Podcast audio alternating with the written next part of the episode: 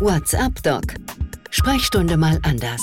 Der Podcast von Dr. Lipp und Arzt und Wirtschaft rund um die Themen Praxisorganisation, Digitalisierung und Wirtschaftlichkeit. Mit Dr. Dirk Heimann.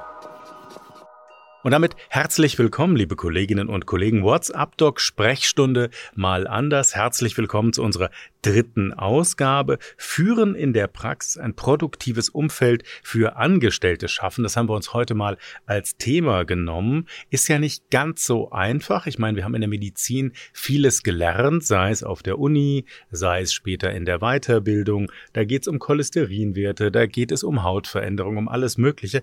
Aber was ich zumindest in meiner Zeit niemals auf dem Stundenplan hatte, war Personalführung. Wie geht man eigentlich in der Praxis mit sich selbst, aber auch mit den anderen um? Das ist nicht so ganz trivial. Wir haben ja in unserer zweiten Folge über das Thema Praxismarketing gesprochen und da war unter anderem ja ein ganz wichtiger Punkt. Es muss bei mir in der Praxis schon wirklich gut laufen, gut aussehen, Freundlichkeit da sein, Authentizität da sein, was immer das genau sein mag, aber es muss im Grunde in den eigenen vier Wänden beginnen, um erfolgreich nach außen gehen zu können. Dr. Claudia Petgerank ist heute mein Gast, Corona-freundlich zugeschaltet via Internet. Herzliche Grüße nach München. Guten Tag, herzliche Grüße. Frau Pettgerank, ich habe mal nachgeschaut im Netz, was da so über Sie zu finden ist. Sie sind auf der einen Seite Dermatologin und Allergologin in München, sind in einem großen Team unterwegs. Kutaris heißt das Projekt. Sieben fachärztliche Kollegen, sieben MFAs, sechs Auszubildende, zwei Kosmetikerinnen, zwei Verwaltungsangestellte. Klingt ja nach so einem mittelständischen Betrieb fast.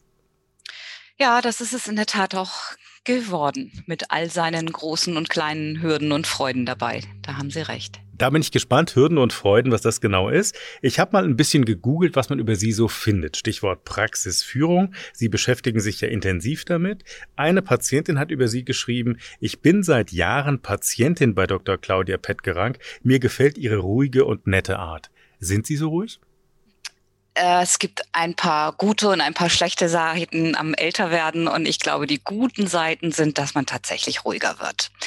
Ähm, paar würden vielleicht sagen, dass ich überhaupt nicht ruhig bin, auch einige meiner Mitarbeiter, aber ähm, ich werde immer ruhiger. Und ich glaube, ähm, das ist ja auch was Schönes im Laufe der Jahre. Ich mache das jetzt seit 25 Jahren, bin ich niedergelassen tatsächlich. Ähm, viele Dinge, die einen früher aus der Ruhe gebracht haben, bringen einen jetzt nicht mehr aus der Ruhe. In meiner Kinderstube habe ich gelernt, man darf ja nie fragen, was älter werden heißt. Tue ich damit jetzt auch nicht. Ähm, ich habe gelernt in einer der letzten Folgen bei unserem Podcast, dass es eben wirklich darauf ankommt, in den eigenen vier Wänden, in der eigenen Praxis, im eigenen MVZ, dass da im Grunde die Stimmung, der Umgang miteinander, der Umgang mit den Patientinnen und Patienten, der muss wirklich funktionieren, damit man das erfolgreich und gut nach außen vermitteln kann. Dafür braucht es eine Vision, eine klare Vorstellung. Haben haben Sie eine Vision für Ihr Team? Ja, ganz eindeutig.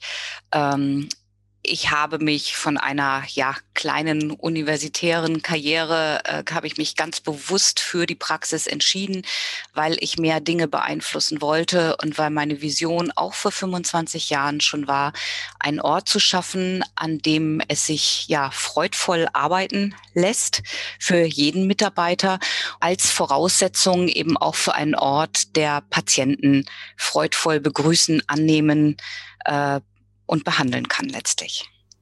Patienten freudvoll annehmen und behandeln bedeutet, man muss den Rücken auch frei haben von anderen Dingen, die einen belasten. Deswegen dieser Podcast WhatsApp Doc Sprechstunde mal anders von Dr. Lipp zusammen mit Arzt und Wirtschaft. Genau das ist das Ziel, Ihnen den Rücken frei zu halten, uns allen als Ärztinnen und Ärzte, damit wir genau das können, Patienten freudvoll aufnehmen. Was macht denn so eine Personalführung und so ein Umfeld, wie Sie es gerade beschrieben haben, Frau Petgerank? Was macht das aus im Alltag?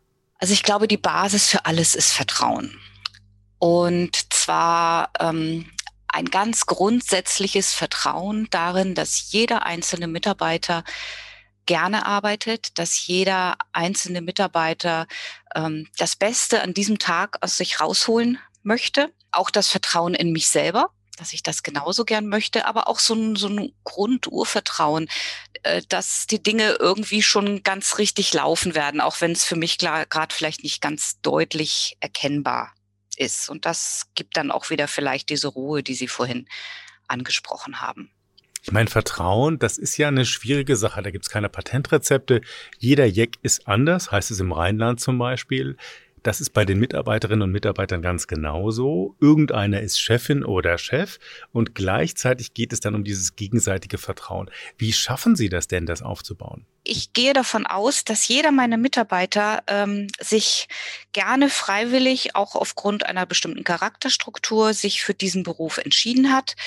Ähm, die oberste Voraussetzung ist, äh, da geht es nicht um, äh, ja, wie viel kann ich damit verdienen, äh, welchen Fuhrpark kann ich mir da vielleicht irgendwann mal hinstellen, sondern es geht wirklich darum, in einem Team anderen Menschen zu helfen. Und damit hat man natürlich schon als Gegenüber, ähm, als Kollegen, Mitarbeiter irgendwie immer Menschen, Menschen, ja, mit denen es eigentlich ziemlich leicht ist, wenn das drumherum funktioniert. Worauf legen Sie denn einen besonderen Wert? Ich meine, ich kann mir vorstellen, jeder hat ja so sein eigenes Wertemodell, erlebt ja jeder in seiner Praxis, auch im Krankenhaus, wo immer man gerade tätig ist, hat seine eigene Kinderstube und ähnliches. Wie schaffen Sie es, das gemeinsam auf so eine Vision im Grunde zusammenzubringen? Wie machen Sie das ganz konkret? Ich gehe wirklich davon aus, dass Menschen, die sich für den ähm, Arztberuf und auch für einen äh, Beruf im ärztlichen Umfeld, sei das jetzt MFA, Physiotherapie, irgendwas in der Richtung ist, äh, dass da äh, genau diese Grundvoraussetzungen eigentlich schon gegeben sind. Und das ist auch meine Erfahrung. Ähm, ich habe natürlich im Laufe dieser 25 Jahre etliche äh, Vorstellungsgespräche geführt. Das mache ich selbstverständlich alles selber. Also die Sichtung der Bewerbungsunterlagen, auch die Vorstellungsgespräche, die dauern bei uns selten länger als eine halbe Stunde. Und wenn ich eins gelernt habe, und das kommuniziere ich auch gleich sofort, ist, dass ich in diesen Vorstellungsgesprächen natürlich mitnichten mm, irgendwie ein Bild von meinem Gegenüber erhalten kann, das äh, ihn als ganzen Menschen, als ganze Person wahrnimmt. Das ist illusorisch, das zu tun. Und es passiert mir auch heute noch, dass ich mich irre äh, in meiner Einschätzung. Gott sei Dank nicht mehr so oft, aber es passiert natürlich heute auch noch. Und der nächste Schritt nach diesem Vorstellungsgespräch, äh, da muss schon einiges schief laufen, dass man sagt, so, ähm, das geht gar nicht, passt gar nicht, ist tatsächlich dann die, ähm, der Schnuppertag bei uns. Und äh, dieser Schnuppertag dient natürlich dem Bewerber, um zu gucken, wie sind die Abläufe, wie ist das Team, kann ich mir das vorstellen. Aber, und da fängt das auch mit dem Vertrauen schon an, ähm, ich vertraue dem Team dann auch die richtige Entscheidung zu treffen die kriegen sehr schnell raus und merken sehr genau, äh, wer, wer da jetzt gerade schnuppert und was für ein Mensch das ist, wie gut er sich einfügen kann, wie gut er auch den Herausforderungen in unserem doch sehr großen, ähm, anspruchsvollen Umfeld gewachsen ist. Das heißt, wie muss ich mir das konkret vorstellen? Jetzt ist so ein Schnuppertag rum und dann setzen Sie sich bei einem Kaffee oder bei einem Tee zusammen und reden dann darüber, wie war der Eindruck im Team? Ist das so? es gibt zwei, drei Ansprechpartner im Team für mich dann. Und äh, ich sammle dann im Laufe des Tages von jedem Einzelnen eins, zwei Mal die Eindrücke ein sozusagen. Wenn das sehr konsistent ist, dann brauche ich nicht mehr. Wenn äh, der eine sagt so, der andere sagt so, dann frage ich nochmal jeden Einzelnen, der mit dem Bewerber Kontakt hatte. Ähm, frage natürlich auch, warum ist der und der Eindruck entstanden. Und wenn Fragezeichen da sind, können wir uns vorstellen, dass das äh, sich verändert. Können wir uns vorstellen, dass das schwierig für uns wird. Ähm, ich höre da sehr auf meine Teammitglieder nennt man ja neudeutsch Schwarmintelligenz. Man hört aufeinander, man entscheidet es im Team. Ich habe jetzt verstanden, Sie nehmen das als Input für sich, um dann eine Entscheidung zu treffen. Wie ist das denn, wenn jetzt die Einstellungsphase rum ist? Jetzt arbeitet das Team zusammen und auch da, Teambuilding heißt es ja so in Neudeutsch, versucht man ja immer wieder das Team zusammenzuführen. Wie machen Sie das denn im Alltag? Also um jetzt nochmal bei dem Beispiel einer neuen Mitarbeiterin zu bleiben, wir haben eine Begrüßungsmappe. Ähm, wir statten die Neulinge aus mit einem Büchlein, in dem sie sich Notizen machen können und sollen. Äh, wir haben sozusagen einen kleinen Zirkel, der durchlaufen wird. Äh, wir haben all diese Dinge natürlich auch schriftlich niedergelegt in Form ähm, eines QM-Handbuchs. Ähm, die wichtigsten Sachen sind jederzeit einsehbar an jedem Desktop ähm, kann man sich aber auch ausgedruckt mit nach Hause nehmen oder als Stick. Und da sind im Prinzip alle Abläufe, insbesondere aber auch alle organisatorischen äh, Abläufe und auch alle Verantwortlichkeiten dann schriftlich festgehalten. Wenn man sich das jetzt mal vorstellt, also Sie haben jetzt schriftliche, das finde ich erst schon mal sehr, sehr viel, richtige Guidelines, richtige Praxis, im Grunde ja Leitlinien könnte man es fast nennen, so habe ich es gerade verstanden. Ähm, wie machen Sie es mit Mitarbeitergesprächen zum Beispiel? Die sind ja in der Regel jährlich vorgesehen. Jetzt haben Sie ein großes Team. Wie haben Sie das organisiert, dass das klappt, dass Sie diesen direkten Kontakt auch behalten zu den Einzelnen? Also man muss sicherlich unterscheiden zwischen dem klassischen Mitarbeitergespräch, das haben wir jährlich. Ähm, das wird äh, vorbereitet. Es gibt dazu einen Fragebogen, in äh, dem die äh, Mitarbeiterin, aber auch wir die Arbeit, und ich sage ganz bewusst die Arbeit der Mitarbeiter beurteilen, nicht deren Person, ähm, sondern das, was wir im abgelaufenen Jahr ja, haben sehen können, sag ich mal. Und äh, dieser Bogen wird dann von allen Beteiligten ausgefüllt und mit diesem Bogen setzt man sich dann zusammen und arbeitet die Punkte durch. Legen Sie da auch Ziele fest fürs nächste Jahr? Sagen wir mal so, der eigentliche Sinn, das erläutere ich auch immer eingangs, ist zu gucken, ob die Wahrnehmung erstmal der Tätigkeit einigermaßen deckungsgleich ist. Und äh, das Ziel ist nicht, dass jeder in jedem Punkt, der da angeguckt wird, 150 Prozent bringt, sondern ähm, hat es Veränderungen gegeben? Äh, wie wird es persönlich vom Betroffenen äh, oder eben auch von uns wahrgenommen? Und interessant wird's ja immer dann, äh, wenn die Wahrnehmungen unterschiedlich sind in der Zuverlässigkeit, im Engagement, in welchem Bereich auch immer. Also das ist erstmal so die Basis dafür. Und äh, wenn man dann sieht, es gibt unterschiedliche Punkte, dann geht es natürlich darum, das rauszuarbeiten. Und wenn wirklich irgendwo ein Kritikpunkt ist, der verbessert werden sollte, dann wird der natürlich als Ziel definiert und dann auch relativ zeitnah nach zwei, drei Monaten in einem weiteren Gespräch nochmal angeguckt. Wenn die Mitarbeiterin einen neuen Arbeitsbereich sich wünscht, dann wird das als Ziel definiert. Wenn wir sagen, wir können uns einen neuen Arbeitsbereich ähm, vorstellen für die Mitarbeiterin, wird auch das als Ziel definiert. Oder wenn spezielle Weiterbildungsangebote gemacht worden sind, äh, dann werden auch die als Ziel definiert. Also ich möchte im Moment keinen neuen Arbeitsbereich, aber ich bleibe nochmal bei dem, was Sie gerade genannt haben. Sie haben gesagt, in den Mitarbeitergesprächen bewerten Sie eben die Mitarbeit, nicht die Person. Wann bewerten Sie denn die oder wann sprechen Sie denn über das persönliche Miteinander? Wie machen Sie das? Das ist in der Tat sehr individuell und letztlich bin ich, laufe ich so eigentlich so als äh, ja so ein bisschen zweigeteilt durch meine Praxis. Ja, also der eine Teil von mir ist die Ärztin, die sich um die Patienten kümmert. Und so wie ich meinen Arbeitsraum, mein Sprechzimmer verlasse, äh, werde ich eben dann zur Personalleitung und fahre alle Antennen aus im Vorbeigehen an jedem einzelnen letztlich wirklich, wie ist die Körperhaltung, wie ist die Mimik zum Patienten, aber auch in unbeobachteten Momenten, wie agieren die Mitarbeiter untereinander. Und wenn man schon so lange zusammen ist wie wir, wir haben Mitarbeiter, eine ist 20 Jahre bei uns, sechs sind über zehn Jahre bei uns. Ähm, bis auf die Auszubildenden ist da, glaube ich, keiner dabei, der weniger als fünf, sechs Jahre bei uns ist. Dann kennt man sich natürlich auch schon ganz gut. Und wenn ich dann spüre, da ist was und das spüre ich sehr schnell, dann versuche ich in der nächsten freien Minute auf den Mitarbeiter zuzugehen äh, und zu fragen, was ist los? Gibt es was zu besprechen? Ähm, ja, und warte dann auf die Antwort natürlich. Also es geht um Sensibilität und ich habe eben, das fand ich ganz spannend, Sie haben gesagt, immer wenn ich mein Sprechzimmer verlasse, dann kommt es eigentlich zu so einem Rollenwechsel. Sie haben es dann konkret benannt, Sie werden dann Chefin, Personalleiterin, alles in einem. Das heißt, Ihr konkreter Tipp wäre eigentlich Antennen ausfahren, das, was man als Arzt und Ärztin in der Regel sowieso kann, sowieso ständig mit den Patientinnen und Patienten hat, das auch in Richtung der Mitarbeiterinnen und Mitarbeiter im Grunde zu nutzen. Wie geht's meinem Gegenüber? Ja, und zwar den ganzen Tag. Und das macht die Sache natürlich sehr, sehr anstrengend, muss man ehrlich sagen. Da ist ganz wenig Zeit, äh, in der ich ja mich erholen kann, sondern wie gesagt, äh, die patientenfreie Zeit ist gleichzeitig die Zeit, ja, wo ich eben ähm, auf einer ganz anderen Ebene agiere.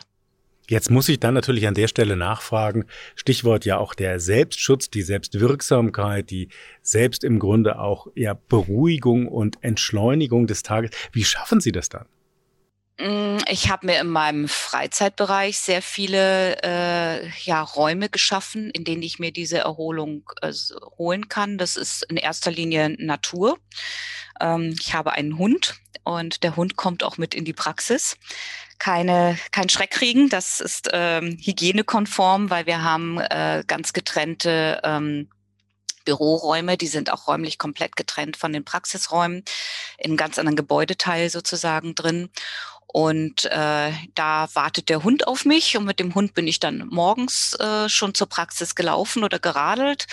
Ähm, und dann habe ich eine Mittagspause, hm, die ich mit dem Hund verbringe, meistens eine Stunde. Unsere Praxis liegt nahe der Isar, da bin ich in fünf Minuten runtergelaufen. Ja, und dann geht's auch zu Fuß oder mit dem Radl wieder nach Hause mit dem Hund. Also ganz bewusst auf sich selbst achten, damit man, so habe ich Sie jetzt verstanden, damit man eben auch die Ressourcen hat, neben dem Patienten behandeln, eben auch für die Mitarbeiterinnen und Mitarbeiter da zu sein.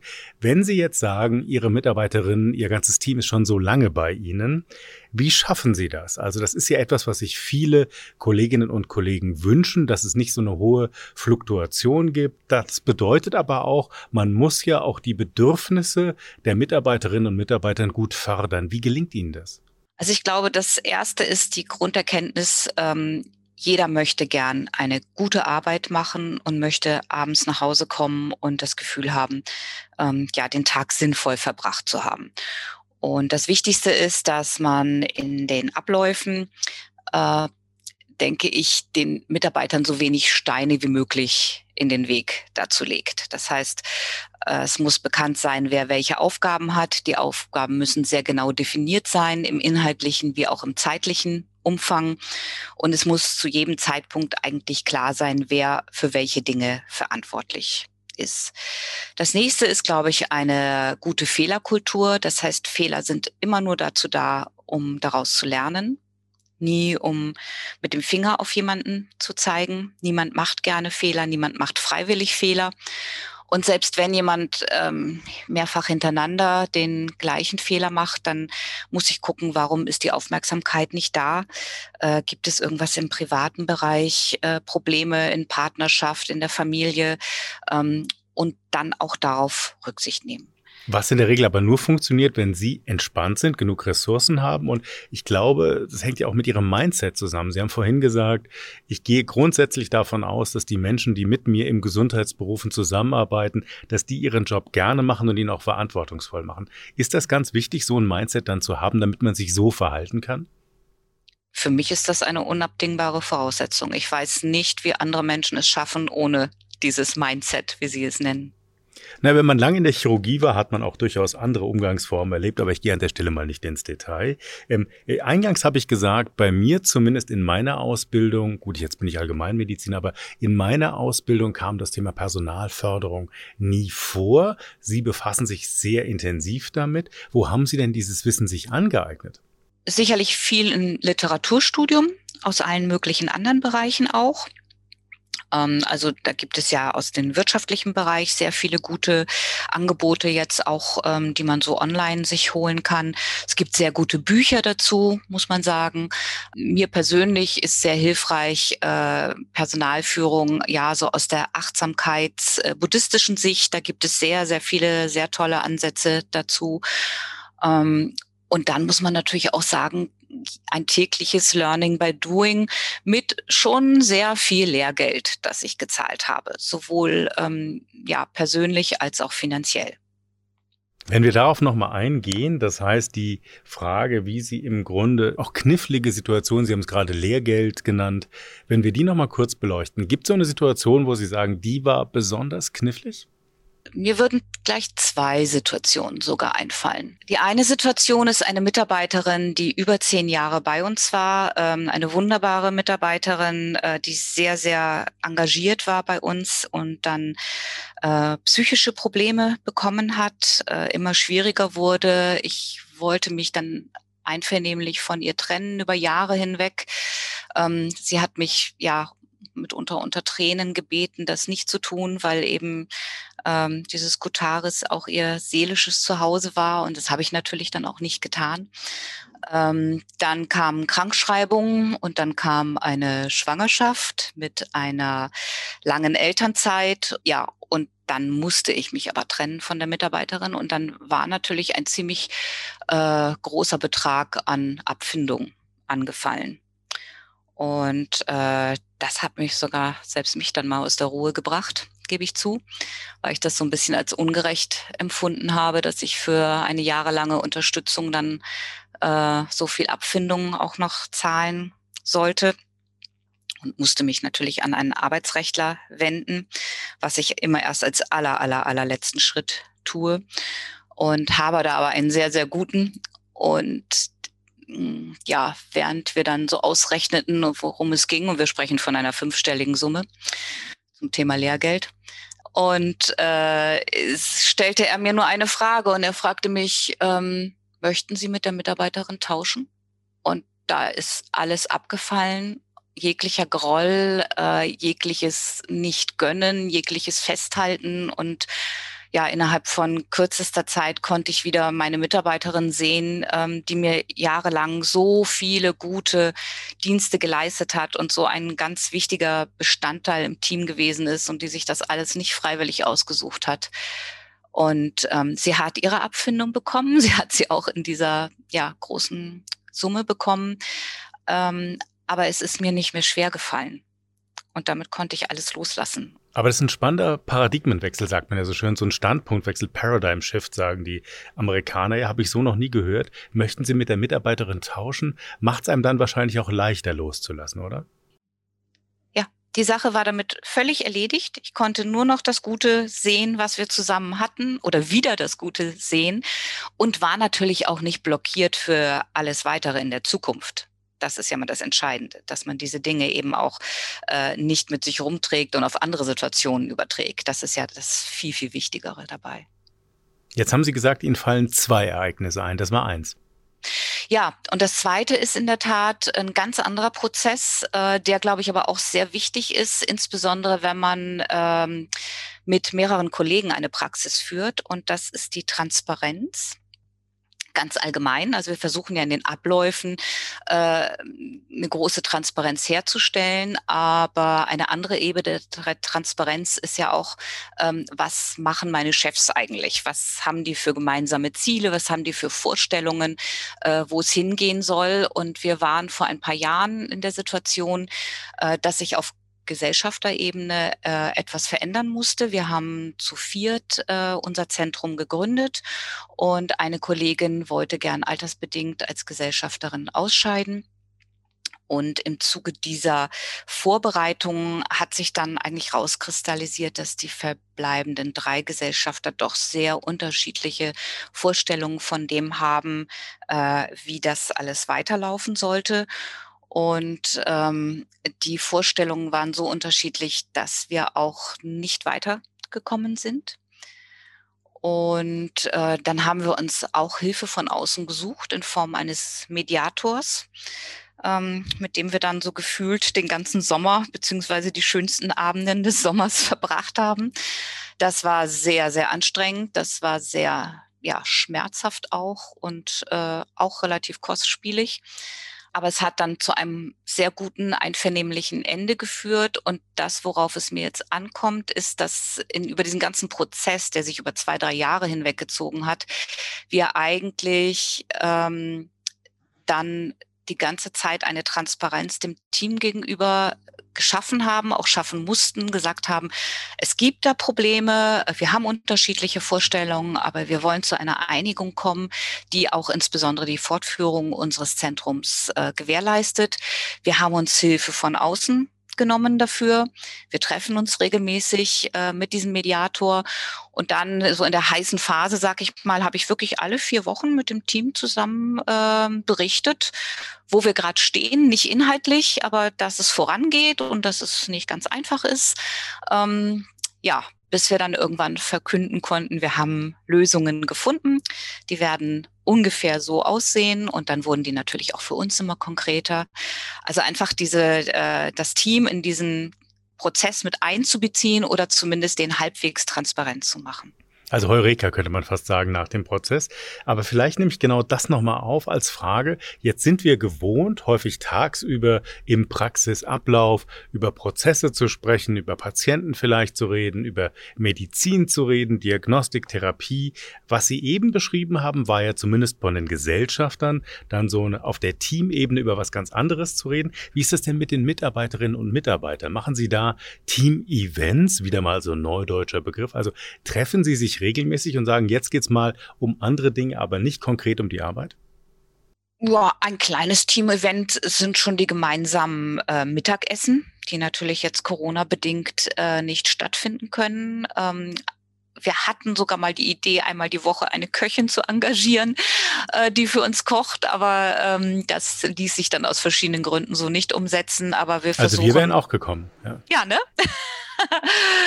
ähm, also äh, dass wir versuchen wirklich, dass Pausen gemeinsam verbracht werden können. Äh, wir feiern zusammen. Im, also wir haben einmal in der Woche anderthalb Stunden eine große Pause, die wir normalerweise für eine halbstündige Besprechung nutzen. Und wenn aber Geburtstage, Jubiläen, ähm, ja, Geburten, ähm, alles, was so schöne Sachen, was dann so anfällt im Laufe eines Jahres, äh, kommen, dann feiern wir die gemeinsam auf irgendeine Art und Weise, eben eigentlich auch wöchentlich, wenn wir genügend Anlässe haben. Wir ähm, machen einen Sommerausflug. Äh, das kann eine geführte Stadtwanderung sein. Ähm, das kann aber auch ein gemeinsam verbrachtes Wochenende sein, das wir machen. Ähm, wir haben mindestens ein oder zweimal im Jahr ein äh, gemeinsames Essen, zu dem wir einladen. Früher haben wir Chefs sogar unser Team bekocht, weil einer von uns mit einem Restaurantbesitzer befreundet war, das wir dann anmieten konnten. Da hat aber selbst das Team gesagt, nee, das ist zwar schön, wenn die Chefs in der Küche stehen, aber wir haben ja gar nichts von euch. Wir wollen ja den Abend uns auch mit euch unterhalten und nicht nur bedient werden. Vielleicht wollen Sie auch nur nicht sagen, dass es nicht ganz so gut geschmeckt hat wie nee, von der nee, Köchin. Nee, das war es nicht. Das würde ich an Ihrer Stelle jetzt auch sagen. Also wenn ich es richtig verstehe, jetzt haben Sie ganz viel aufgezählt, da werden wahrscheinlich viele mitgezählt haben und sagen, ui, das mache ich jetzt alles gar nicht in meiner Praxis. Wie wichtig sind das denn oder ist das denn so etwas zu tun? Soft Skills wird es hier immer gerne genannt. Was ist so Ihr Eindruck? Lohnt sich diese investierte Zeit? Ist die vielleicht sogar für Sie selber eine gute Zeit, eine Quality Time, wieder so ein englischer Begriff? Wie würden Sie das beschreiben? Genau das. Ich muss mich jetzt gar nicht groß in meine Mitarbeiter reinversetzen, um diese Frage zu beantworten. Das ist einfach schön. Wenn man gern zusammenarbeitet, verbringt man auch diese Zeit gern miteinander. Wir lachen auch ganz viel miteinander. Wir albern auch ganz viel rum miteinander. Wir haben auch schon eine Phase gehabt, da wurden so Rätselspiele ähm, gemacht. Ähm, da ist man nicht verpflichtet mitzumachen, aber man darf es äh, mitmachen. Ähm, da werden dann auch äh, wir Chefs mit einbezogen. Manchmal hat man Lust dazu, manchmal ist das was, wo man nicht so große Lust dazu hat. Ähm, und insgesamt sind natürlich all diese Dinge tragen dazu bei, dass dieser äh, Cut zwischen äh, ja, Privatleben, das vielleicht lebenswert ist und Berufsleben, das vielleicht weniger lebenswert ist, ähm, dass der immer weicher wird und dass eben auch die Arbeit ähm, ja einen Sinn gibt und einen nährt und nicht nur einen Energie abzieht. Wunderbares Schlusswort. Vielen Dank an Sie, Dr. Claudia Petkerank, war heute mein Gast bei WhatsApp Doc Sprechstunde mal anders, Corona-konform, zugeschaltet aus München. Nochmal vielen, vielen Dank. Ganz liebe Grüße in die bayerische Landeshauptstadt und bitte bleiben Sie gesund. Sehr gerne. Danke. WhatsApp Doc Sprechstunde mal anders von Dr. Lipp und Arzt und Wirtschaft. Jetzt haben wir knapp eine halbe Stunde darüber gesprochen, wie wichtig es ist, vielleicht so in der Zusammenfassung, im Alltag mit den Mitarbeiterinnen und Mitarbeitern, mit den Kolleginnen und Kollegen wirklich auch gerne und gut zusammenzuarbeiten, so das möglich ist. Und was ich eben ganz spannend fand, in unserem heutigen Podcast Talk aufeinander zuzugehen, die Antennen auszufahren und immer regelmäßig zu schauen, über den ganzen Tag hinweg hieß es eben, wie gut geht's eigentlich meinem Gegenüber. Wenn Sie vieles davon nochmal nachlesen möchten, schwarz auf weiß, das geht. Überall dort, wo dieser Podcast gehostet wird, finden Sie Links zum Beispiel auch zu Dr. Lipp und zum kostenlosen Praxisratgeber Personalführung. So gestalten Sie ein produktives Umfeld für Ihr Praxisteam. Darin geht es unter anderem um die Förderung, auch die Wertschätzung, haben wir eben ganz lange besprochen, des Praxisteams. Tipps sind darin enthalten und es geht eben auch um die Frage, wie schaffe ich denn so eine sehr angenehme Arbeitsumgebung? Auch das haben Sie eben gehört. Das kann ganz vieles sein. Gemeinsame große Pausen, gemeinsames Essen, vielleicht eine Köchin einladen, wenn die Chefs nicht so gut kochen können. Arzt und Wirtschaft, auch dort finden Sie Hilfreiches, zum Beispiel in der Rubrik Praxis. Da gibt es interessante Informationen zum Thema erfolgreiche Mitarbeitergespräche. Das haben Sie eben auch gehört, wie wichtig das ist, sich da einen ersten Eindruck zu verschaffen, dann vielleicht einen Schnuppertag hinten dran zu hängen und das Ganze dann mit dem gesamten Team zu besprechen. Erfolgreiche Kommunikation, genau das haben wir eben an ganz, ganz vielen Stellen immer wieder gehört. Das scheint einer der wesentlichen Schlüssel zu sein. WhatsApp-Doc, Sprechstunde mal anders. Das war heute unsere dritte Folge mit Dr. Claudia Petgerank aus München. Ich freue mich auf Sie in unserer nächsten Ausgabe. WhatsApp Doc. Sprechstunde mal anders. Der Podcast von Dr. Lipp und Arzt und Wirtschaft rund um die Themen Praxisorganisation, Digitalisierung und Wirtschaftlichkeit. Mit Dr. Dirk Heimann. Dieser Podcast-Service für Ärztinnen und Ärzte wurde Ihnen von unserem Content-Partner, der Dr. Lipp GmbH aus Berlin, präsentiert. Dr. Lipp ist auch für den Inhalt dieses Podcasts verantwortlich.